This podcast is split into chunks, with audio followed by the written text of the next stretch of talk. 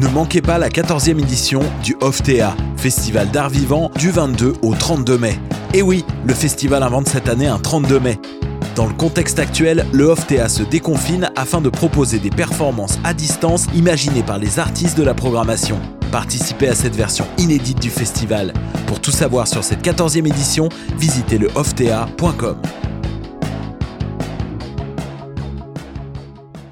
Vous saviez que choc.ca ce n'est pas que du podcast C'est aussi 5 chaînes musicales 24 heures sur 24 pour vous accompagner partout.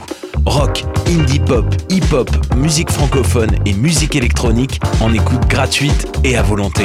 Pour les découvrir, rendez-vous sur le site de choc.ca sur l'onglet chaîne musicale. Vous écoutez une émission de choc.ca.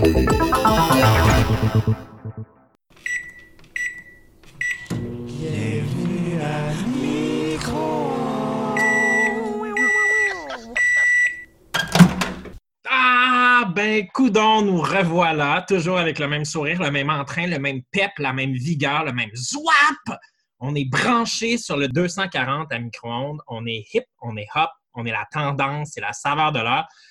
À micro-ondes, ouais, j'ai mon dictionnaire des synonymes juste à côté de moi.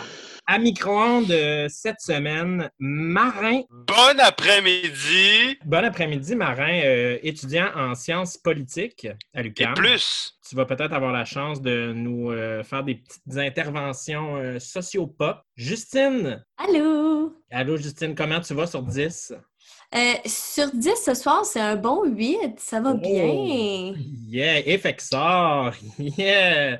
Ah, blague nichée. Marc-Élie Lapointe, euh, notre petit prof de maths. J'aimerais savoir d'où tu tiens ton, ta source d'énergie euh, débordante, Jean-François. Euh, je- je- ça paraît pas, mais je mange des sour snake serpensures. Hmm, Et-. Alors, ben, on commence tout le temps avec une petite information euh, loufoque. Cette semaine, savez-vous qu'il y a une seule lettre de l'alphabet qui n'apparaît dans aucun nom des États américains? Pouvez-vous deviner c'est laquelle? Oui, Lequel? le Z. Non! Arizona! Ouh. Deuxième essai? Euh, genre le, le K. Non, Kansas. Non, Le Q. Le Q, effectivement. Pas de Q dans les Ah. États américains. Quelle déception pour cette lettre. C'est une pétition qui circule en ligne pour renommer New York Q York. Culture pop, culture pop. Justine, déjà à toi de nos cultures popées le début de l'émission. C'est parti. Moi, je vous parle ce soir du merveilleux petit livre Les animaux fantastiques et où les trouver. Je sais pas si vous vous rappelez, il y avait deux petits fascicules. Il y avait celui de magie zoologie et celui de Quidditch. Ce qui m'attirait vraiment dans ce euh, livre-là, c'était que c'était une matière qu'on pouvait apprendre. Donc, je fais un, petit résumé pour ceux qui ne sauraient pas du tout de quoi je parle. En fait, c'est un tout petit livre qui est préfacé par Albus Dumbledore, notre merveilleux directeur de Poudlard. C'est par l'auteur fictif euh, Newt Scamander. Donc lui, c'est un chasseur de bêtes fantastiques, puis il présente chacun des animaux fantastiques à nous, les moldus, et euh, classifie euh, chacun des animaux, en fait, par leurs critères euh, donnés par le ministère de la magie. Si t'es un petit animal et t'as une croix, t'es pas ben, ben dangereux, mais si t'en as cinq, en Mhm. tant que moldu, il faut, il faut s'enfuir. Oh, as-tu un exemple d'un animal à cinq croix? Un hippogriffe. Non. Le gentil boc, là? Ben oui, Hagrid, il est niaiseux, il apporte un animal classé extrêmement dangereux dans ses cours avec des troisième années.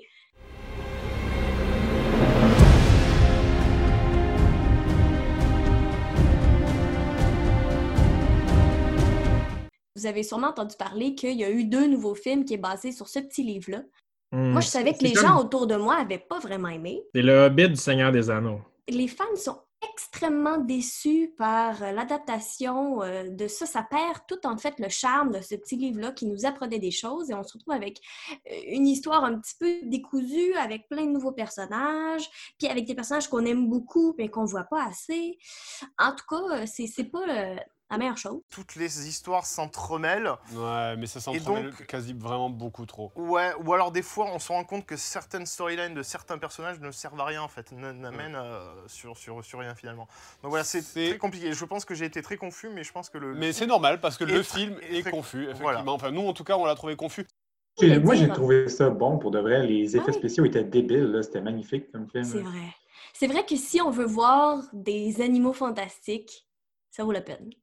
Donc, euh, en résumé, euh, si vous avez un livre à vous, euh, à vous lire pendant le confinement, je vous conseille ce petit 30 minutes de bonheur, Les animaux fantastiques et où les trouver. Si vous pouvez trouver la première édition, il y a des petits Easter eggs parce que Harry et Hermione écrivent des petits mots dans la marge. Ah, ben écoute, moi je me lance là-dessus dans mon, chez mon libraire indépendant, le libraire indépendant. Notre commanditaire peut-être. S'il y a des gens qui travaillent là-bas qui nous appellent. Merci beaucoup, Justine, euh, pour ta chronique. On va faire revivre notre passion d'Harry Potter et de son enfant mal aimé, les créatures fantastiques. L'actualité réchauffée. Ouais. Ça fait longtemps qu'on en parle. Je ne vous dis pas tout de suite c'est quoi. Ça a fait les nouvelles il y a longtemps. C'était censé changer le monde du paiement.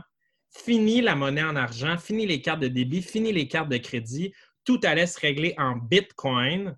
Puis marc la pointe, tu nous fais revivre ce moment et tu ajoutes une perspective historique. Tu vas en parler un peu. C'est très intéressant. Oui, il y a énormément de choses à, dire sur le Bitcoin. Premièrement, moi, je dirais que le Bitcoin, ça paraît peut-être pas là, quand on la regarde sur nos portefeuilles électroniques, mais c'est quelque chose de beau. Beau au sens euh, mathématique du terme. Je suis prof de maths, tu le rappelais, ben moi, il y a des théorèmes, il y a des choses là-dedans, je trouve ça vraiment, vraiment beau. C'est de l'art. Puis derrière le Bitcoin, derrière la technologie, les, idées qu'il y a derrière le Bitcoin, c'est quelque chose de, magnifique, de, génial. C'est le futur. Là, ben, c'est comme la science-fiction, cette, technologie-là. Donc, on va y venir un peu, qu'est-ce qu'il y a de si génial là-dedans, mais en premier, on va se rappeler un peu. Euh, bon, si vous avez entendu euh, parler du Bitcoin, c'est probablement euh, fin 2017. Là, à ce moment-là, il y a eu vraiment un pic dans la popularité du Bitcoin. On en entend parler partout.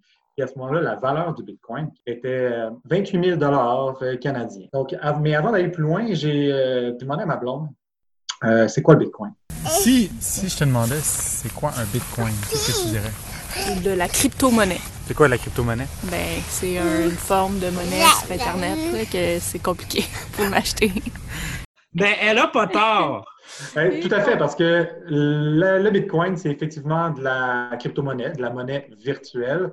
Et ce que j'ajouterais, puis c'est compliqué, euh, très compliqué, mais on va, on va déchiffrer ça un peu. Euh, l'aspect crucial que j'ajouterais à cette explication-là, c'est que c'est décentralisé. Donc, au contraire de l'argent canadien ou de l'argent qui est, un État derrière ou d'une banque, par exemple, si on va à la banque, c'est la banque qui, qui stocke les transactions, qui dit euh, quelle transaction est valide, combien on a, on a dans le compte de banque. Donc, il y a une entité centrale qui gère l'argent ou les transactions. le Bitcoin, c'est décentralisé. C'est-à-dire qu'il y, a une espèce de grand livre qui stocke toutes les transactions depuis le début de l'histoire des Bitcoins. Et euh, toutes les transactions sont sur ce livre-là. Et tout le monde qui veut peut avoir une copie du livre et faire les vérifications des nouvelles transactions et de, pour garder euh, l'historique de toutes les transactions. Puis quand il y en a des nouvelles, ben, on, on doit avoir une majorité de gens qui disent que ces nouvelles transactions-là sont valides et authentiques et que les gens ne dépensent pas de l'argent qu'ils ont. OK, fait que c'est comme si tout le monde avait les livres de la banque, là. Puis quand on fait une transaction, elle s'écrit en même temps un peu dans les livres de tout le monde, puis tout le monde peut vérifier que ça a de l'allure, ce qui a été fait.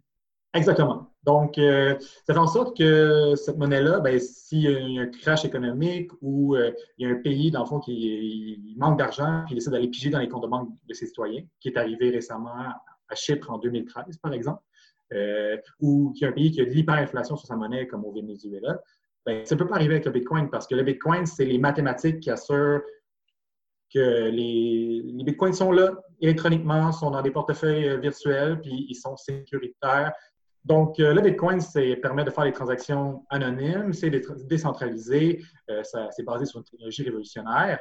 Wow! Pourquoi on ne vit pas dans un monde de Bitcoin? Ben, je suis vraiment d'accord avec toi parce qu'on nous avait annoncé que ça révolutionnait le monde. Puis moi, en ce moment, J'en ai pas de Bitcoin. Puis euh, le DEP au coin de ma rue, il n'en accepte pas de Bitcoin non plus. Tout à fait. Bien, euh, premièrement, il faut dire qu'il y a une grosse. Quand on a entendu parler, là, il y avait. Oui, il y avait beaucoup de gens qui croyaient aux idées, aux idéaux derrière le Bitcoin, mais il y avait aussi beaucoup, beaucoup de spéculations. Les gens voyaient la croissance exponentielle. À sa création en 2009, un Bitcoin valait combien? Essayez de deviner. 12 cents. Moins. Moins que ça? Ça, valait, un millième de cent. Ouh, tabarnouche. Fait que si tu avais acheté un dollar de Bitcoin en 2009, tu aurais 20. En ce moment, tu aurais à peu près 10 millions de dollars. c'est de l'argent facile. Quand les gens ont vu cette ex- progression exponentielle, de l'argent facile, on va investir là-dedans, ça va continuer à croître. Et là, on- en tout cas, il y a peut-être eu des manipulations de marché derrière ça, mais en ce moment, il y a moins de spéculation, la, la valeur a redescendu beaucoup. Il y a encore des très, très grandes variations là-dedans, mais un peu moins de spéculation. Euh, pourquoi il y a moins de spéculation? Ben, en fait, c'est peut-être que les gens ont, déchanté un peu. Premièrement, c'est pas vraiment anonyme. C'est anonyme en théorie, mais pour en- t'en procurer, à un la manière la plus facile, c'est d'aller sur des marchés en ligne qui sont vulnérables, de un, qui ne sont pas si sécuritaires que ça, moins sécuritaires que le Bitcoin. Et euh, pour aller acheter sur ces marchés-là, tu as besoin de donner ton identité souvent. Donc, euh, c'est pas anonyme. Mais je me permets une petite question. euh, à- dans ces marchés en ligne, qu'est-ce qu'on peut acheter avec un Bitcoin ou plusieurs Bitcoins? Qui, achète, qui accepte des bitcoins? Mais il y a de plus en plus de marchands qui en acceptent. Euh, il y a certains États, il y a une, il y a une ville euh, à- en Ontario qui accepte de payer- de- que tu payes tes taxes en, en bitcoin, mais ça reste pour l'instant Ah. assez marginal. La très, très grande utilisation, c'est pour qui? Ben, les gens qui veulent faire des transactions illicites. Il y a eu euh, un marché, euh, le Silk Road, vous avez peut-être déjà entendu parler, des millions et des milliards de dollars pour acheter de la drogue, euh, des armes en ligne. C'est le Bitcoin qui permettait de faire ça. Hmm. Parce Oui. qu'il y avait une partie qui était anonyme. Donc, euh, ça- mais finalement, on se rendait compte que ça- le, le Silk Road s'est fait euh, attaquer par le FBI, puis ils ont retracé des gens qui avaient fait des transactions là-dessus. Donc, ça n'a pas super bien fonctionné. Mhm. Gens date, il, y a beaucoup de, il y a beaucoup de points négatifs. là. Il y a le fait que c'est pas tout le monde qui l'accepte. Il y a même peu de gens qui l'acceptent. C'était censé être anonyme, mais ce l'est pas tellement. Puis en plus, c'est euh, pas vraiment décentralisé parce que plus il y a de valeur dans le Bitcoin, plus tu as avantage à, à- à faire en sorte que c'est moi qui vais vérifier les transactions parce que pour vérifier les transactions, il faut faire des calculs avec les ordinateurs. Ça, ça coûte de l'argent, mais ça rapporte aussi de l'argent. Puis la meilleure façon de faire ça, c'est de développer des grandes entreprises qui vont faire ça. Puis tu peux, les entreprises maintenant, ils sont tellement grosses pour faire la vérification qu'ils sont presque majoritaires. Qu'ils peuvent quasiment décider du sort du Bitcoin. Fait qu'en théorie, c'était beau, là, l'utopie euh, anarchiste où on va faire des beaux consensus. Mais en fait, maintenant, c'est rendu des oligarchies de, de- de Bitcoin, des entités euh, multimillionnaires qui contrôlent ça un peu. En Ah. plus, Ouais. euh, ça utilise énormément d'énergie. là. Le Bitcoin, en ce moment, utilise autant d'énergie que le Chili. Le, le, le petit piment? Le, le piment, exactement. Non, le pays. Le petit piment utilise beaucoup d'énergie. C'est quoi? Un peu d'eau, du soleil, c'est gratuit. C'est piquant. Donc, c'est ça. Il y, a, il y beaucoup, beaucoup de désavantages, comme tu dis. Malgré tout ça, euh, il y a quand même de plus en plus d'utilisation réelle, surtout en Amérique du Sud. Parce que reste que ça reste une monnaie électronique qui se transige quand même facilement, euh, qui est quand même assez facilement accessible. Et dans des pays comme au Venezuela, où il y a eu euh, 1 million de pourcents d'inflation en 2018, Oups. Oups! Euh, donc, l'argent ne sert plus à rien. Dans le fond, l'argent au Venezuela ne servait plus à rien. Donc, euh, les gens se rabattaient sur l'argent américain, mais encore là, c'est du liquide. Il faut que tu le transiges de personne à personne.